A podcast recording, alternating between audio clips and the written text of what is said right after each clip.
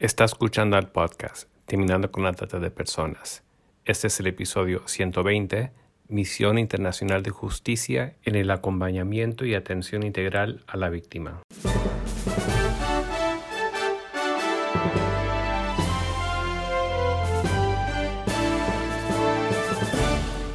Bienvenido al podcast Terminando con la Trata de Personas.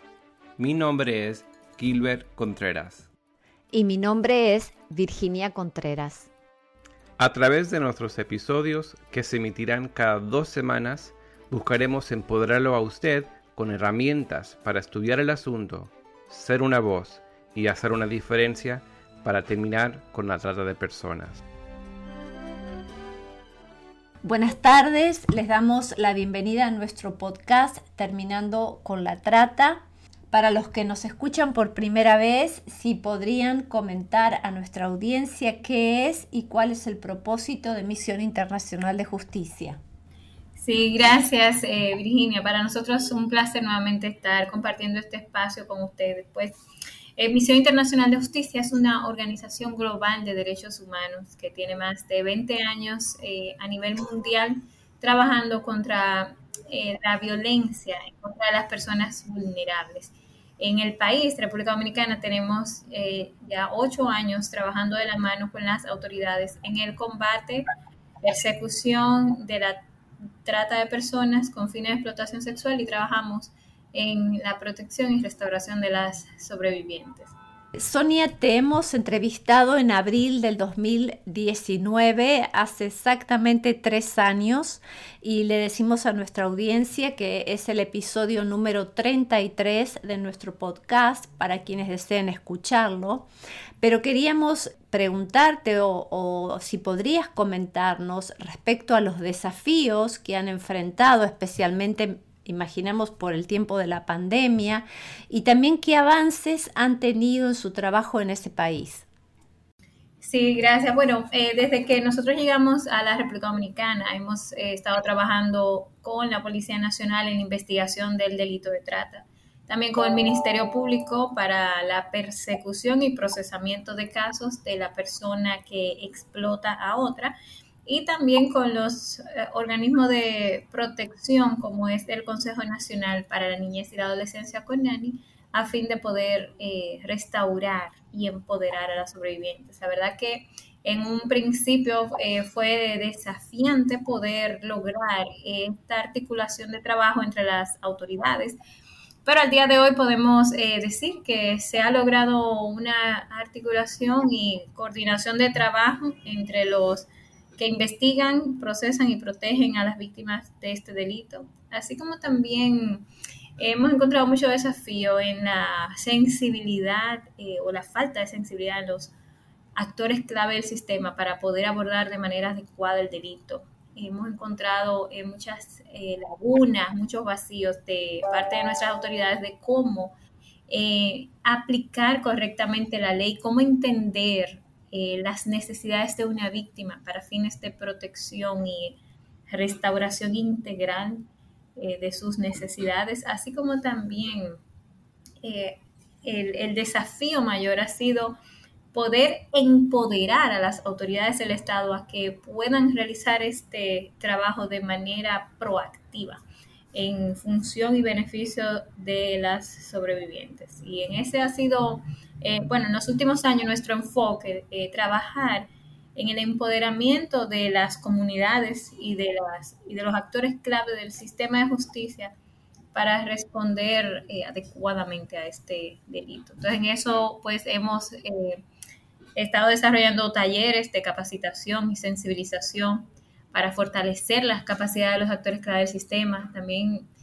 hemos eh, empoderado a nuestras sobrevivientes ya restauradas de la explotación sexual para que se conviertan en líderes comunitarias y alcen su voz como mecanismo de prevención del delito en sus comunidades y así eh, pues poder lograr justicia, restauración y seguridad ciudadana para eh, nuestras ciudadanas y ciudadanos.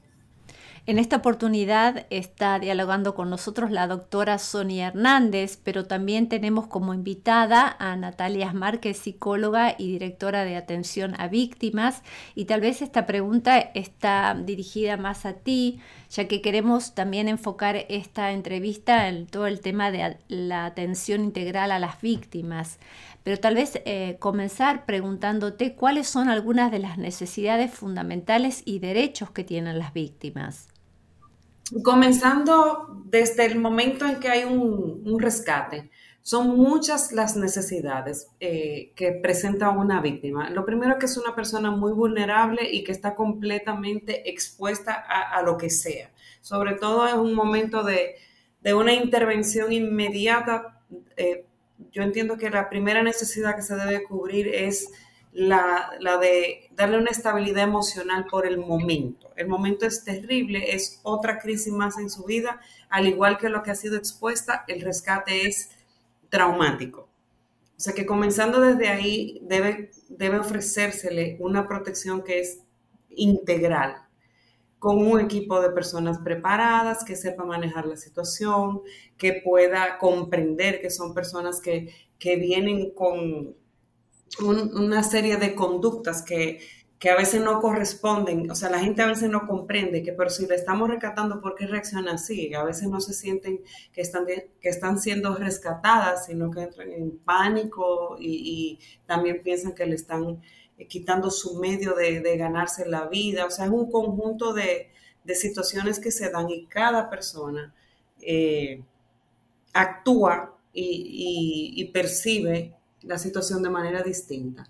Pero las necesidades inmediatas que se deben cubrir, bueno, salud emocional y física y brindarle una protección inmediata eh, hasta que se pueda, eh, como quien dice, comenzar el proceso de restauración en esta línea de pensamiento también nos surge eh, la pregunta de qué características tiene que tener un modelo integral de atención a víctimas, qué es lo que tiene que garantizar.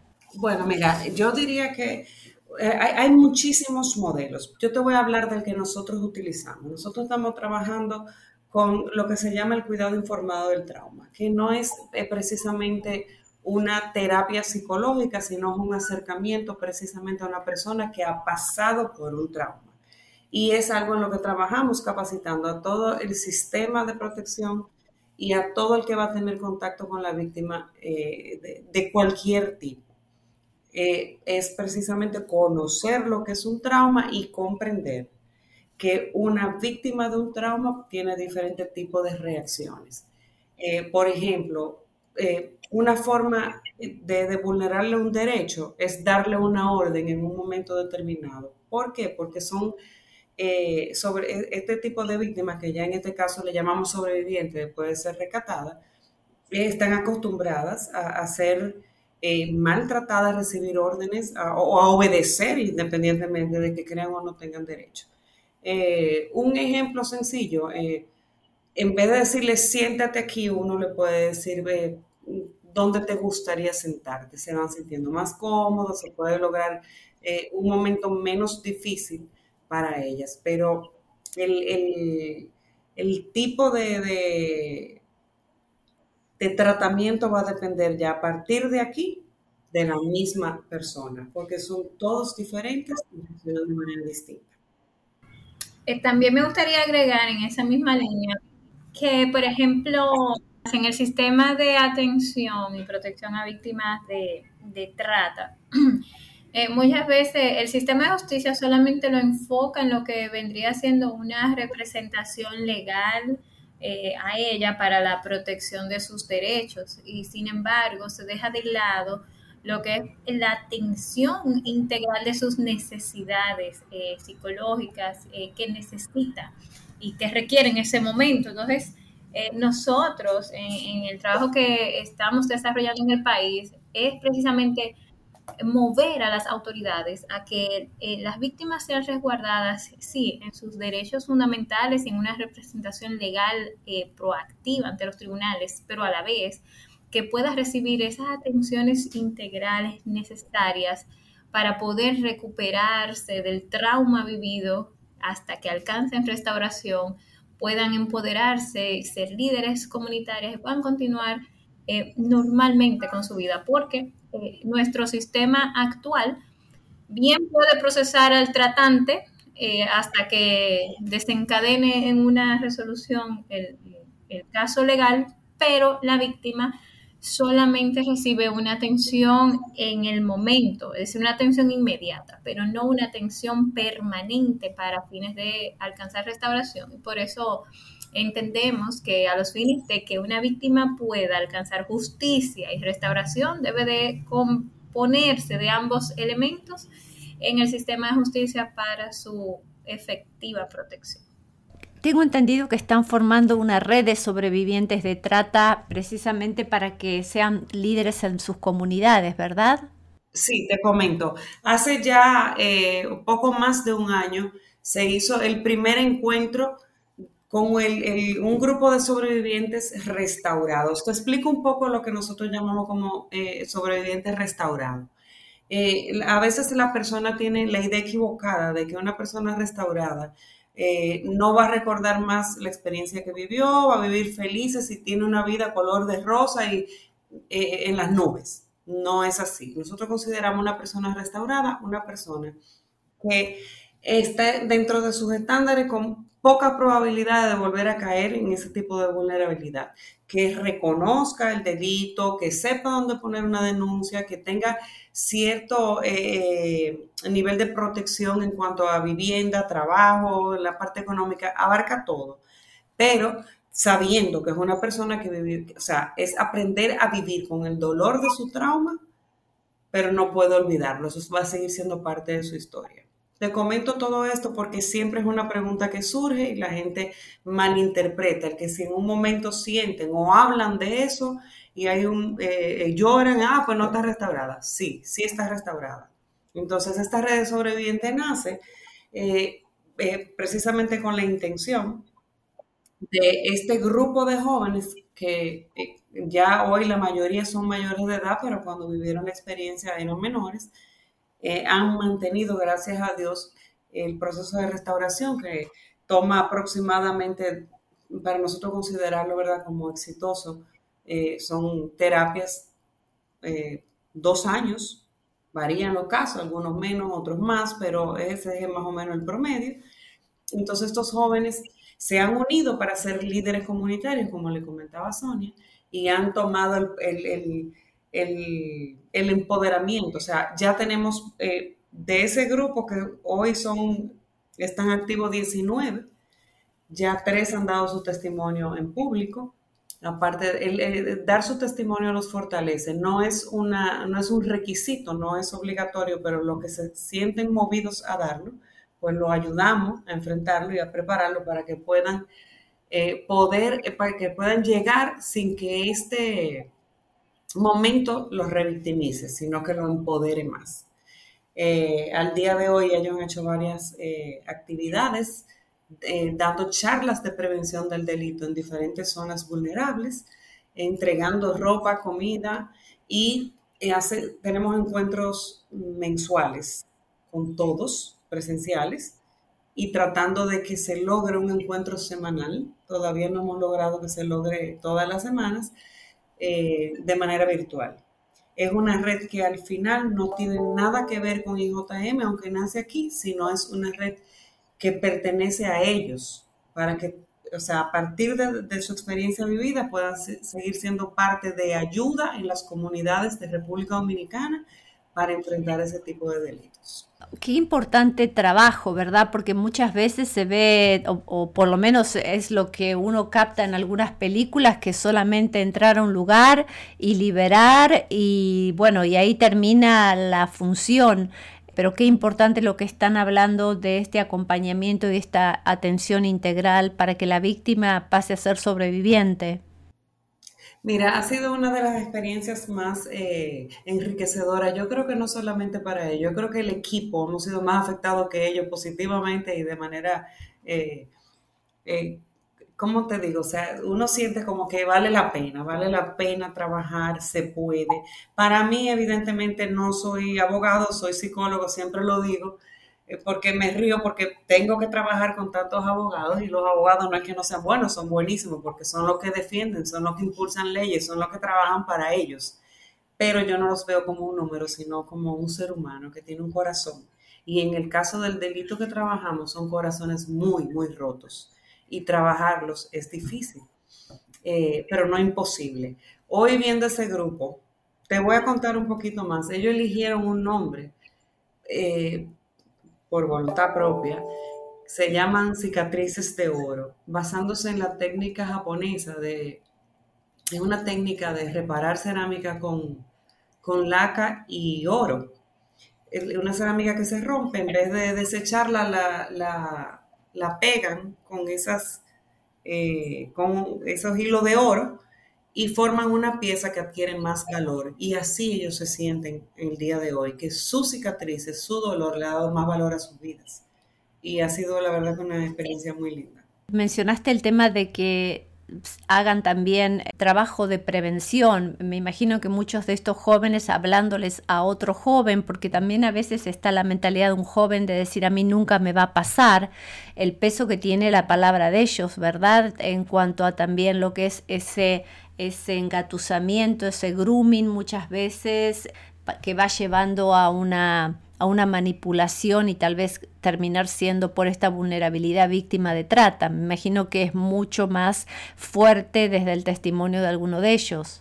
Sí, absolutamente. Definitivamente es el mismo idioma que hablan. Por, por las edades, las mismas condiciones sociales, eh, socioeconómicas que viven, porque eh, hay que ver que se saben desenvolver en esos sitios, pero a la vez, cuando te da la alerta a alguien que lo ha vivido y que ha vivido desde donde tú estás y que puede ver que tú estás en peligro, realmente se recibe diferente, se toma más en serio. ¿Qué más podrían decirnos del modelo que están implementando de acompañamiento y atención? Porque tal vez muchos de los que nos escuchan son profesionales de la salud o tal vez en el área de psicología y a veces, eh, vuelvo a decir, se limita a pensar que solamente abogados pueden involucrarse en esta lucha. Mira, es un trabajo en equipo porque indiscutiblemente para que haya restauración la parte de la justicia se tiene que dar. O sea, parte, una gran parte que juega en el rol de la restauración es saber que, que se hizo justicia, que, que se, se logró una condena y que alguien, ¿verdad?, los protegió en ese aspecto. Eh, y entiendo que desde el día, desde el primer momento, las personas que están trabajando con este tipo de, víctimas, eh, comenzar pensando en que se puede llegar más allá y no como siempre pasa, o sea, los retiro de un sitio, lo coloco en otro y me olvido. Eso, o sea, realmente ese es un trabajo a medias y es una persona que muy alta la probabilidad de que vuelva a estar en el mismo lugar o peor, porque ya cuando tú lo retiras lo expones a que esté más vulnerable hasta que su vida corre riesgo porque lo pueden buscar para matarlos. Entonces yo entiendo que desde el inicio debe haber una red de proveedores de servicio para esa protección y que dentro de esa red de proveedores hayan terapeutas capacitados y especialistas en trauma y evidentemente personas con corazón que quieran trabajar y formar redes de apoyo para que sean, o sea, eso se convierte en algo positivo en la sociedad y no, en, algo, en un mal que crezca. Has hablado de la importancia de estos procesos centrados en la víctima y quiero aprovechar de que las tenemos en línea porque muchos nos han hecho estas preguntas y es específicamente en los casos de violencia sexual contra la niñez, por qué es doblemente importante y para protegerlos de un mayor trauma y también los, eh, si podrían explicar a nuestra audiencia qué es la cámara GESEL. La cámara GESEL es un espacio sumamente importante para una víctima, cualquier víctima eh, de trata, de explotación, incluso de violencia sexual, violencia de género. Es el espacio en el cual pueden ofrecer sus declaraciones en, una, en un espacio seguro y fiable para ellos. Una víctima, una sobreviviente de un delito como este, que degrada tanto al ser humano y que daña la dignidad, no es tan fácil exponerlo en un tribunal que es un ambiente sumamente frío, con jueces, eh, fiscales togados, eh, profesionales que están ahí haciendo un trabajo técnico y no eh, un, trabajo emocional como el que vive y tiene que revivir y recontar una víctima sobre algo que le pasó. Sin embargo, eh, los circuitos cerrados han venido a suplir y a sustituir ese espacio del tribunal para hacerlo un espacio cómodo y seguro para una sobreviviente. De esa forma, niños, niñas, adolescentes, mujeres, eh, cualquier víctima vulnerable por la violación de un derecho, de su derecho cometido por un delito, eh, siente la, por lo menos la seguridad y la confianza de hablar frente a profesionales de la conducta que van a saber recibir y procesar la información que están ofreciendo sin necesidad de, recibir los, ataques técnicos que los profesionales del derecho, por ejemplo, pueden ejercer eh, en su contra o a su favor mientras estén eh, ofreciendo esas declaraciones. Entonces, eh, estos espacios son realmente buenísimos para poder obtener esas declaraciones de una víctima. Y sobre todo porque no está el abusador o el explotador presente mientras la víctima está dando su testimonio, ¿verdad? Exactamente. Imagínate, imagínate lo que puede resultar para una víctima tener que contar su historia, hablarla, no tan solo frente a actores del sistema, sino frente a su agresor, que esté ahí de frente a ella observándola. Es una situación completamente incómoda eh, e improcedente. Por eso eh, los circuitos cerrados siempre es la, es la mejor vía y la más recomendada legalmente y psicológicamente hablando para una víctima pueda expresar esa situación de vivencia, de dolor que vivió a raíz de la explotación. Y otra pregunta que nos han hecho llegar es si está en funcionamiento en todos los países de Latinoamérica. De la Cámara Gessen. Bueno, este es un modelo que se aplicó con la reforma procesal penal que surgió en América Latina a, a principios del año 2000 cuando, y bueno, justamente comenzando en Argentina, se adoptó lo que es el modelo acusatorio en el procedimiento penal. A partir de ahí se fueron implementando mejores prácticas a favor de la protección de los derechos tanto del acusado como de la víctima y surgió la figura de lo que es el circuito cerrado. Nuestro entendimiento es que sí es una eh, figura jurídica que se ha aplicado a nivel regional, por lo que es el modelo que que toman eh, eh, de ejemplo los sistemas de justicia penal de América Latina para la obtención de estos testimonios. Es decir, muchos países de la región sí lo han adoptado, eh, porque es una buena práctica que viene acompañada del proceso penal acusatorio. Entonces, quizás no todos los países todavía lo tengan implementado, pero sí es la corriente que actualmente se emplea para dicho fin. Muy bien, en este cierre, doctora Sonia, licenciada Natalia, algunas palabras finales para nuestra audiencia y también la forma de contactarse con ustedes o de conocer más el trabajo que están realizando en República Dominicana. Les escuchamos. Sí, eh, bueno, nos pueden encontrar en, Instagram, en, en, Facebook y Twitter con IJM rayita abajo RD.